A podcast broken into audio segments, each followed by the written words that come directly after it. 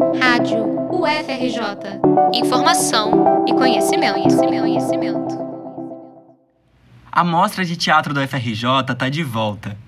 Organizada pelo curso de Direção Teatral da Escola de Comunicação e pelo Programa de Apoio às Artes do Fórum de Ciência e Cultura da UFRJ, a mostra está na 23ª edição e, dessa vez, traz seis montagens de formatura dos alunos, que ficam em cartaz até 14 de dezembro. A entrada é gratuita e os espetáculos estão sujeitos à lotação. Alguns deles são autorais e outros colaborativos. Uma peça encenada por alunos do Colégio de Aplicação da Universidade já foi realizada, e cenas curtas de Shakespeare também estão na programação. Com sessões às 6 e às 8 da noite, as senhas das apresentações são distribuídas uma hora antes.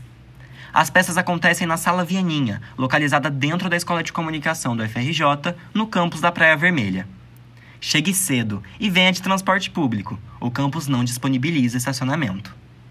Para conferir a programação completa e outras informações, acesse o arroba Mostra de Teatro da UFRJ no Instagram.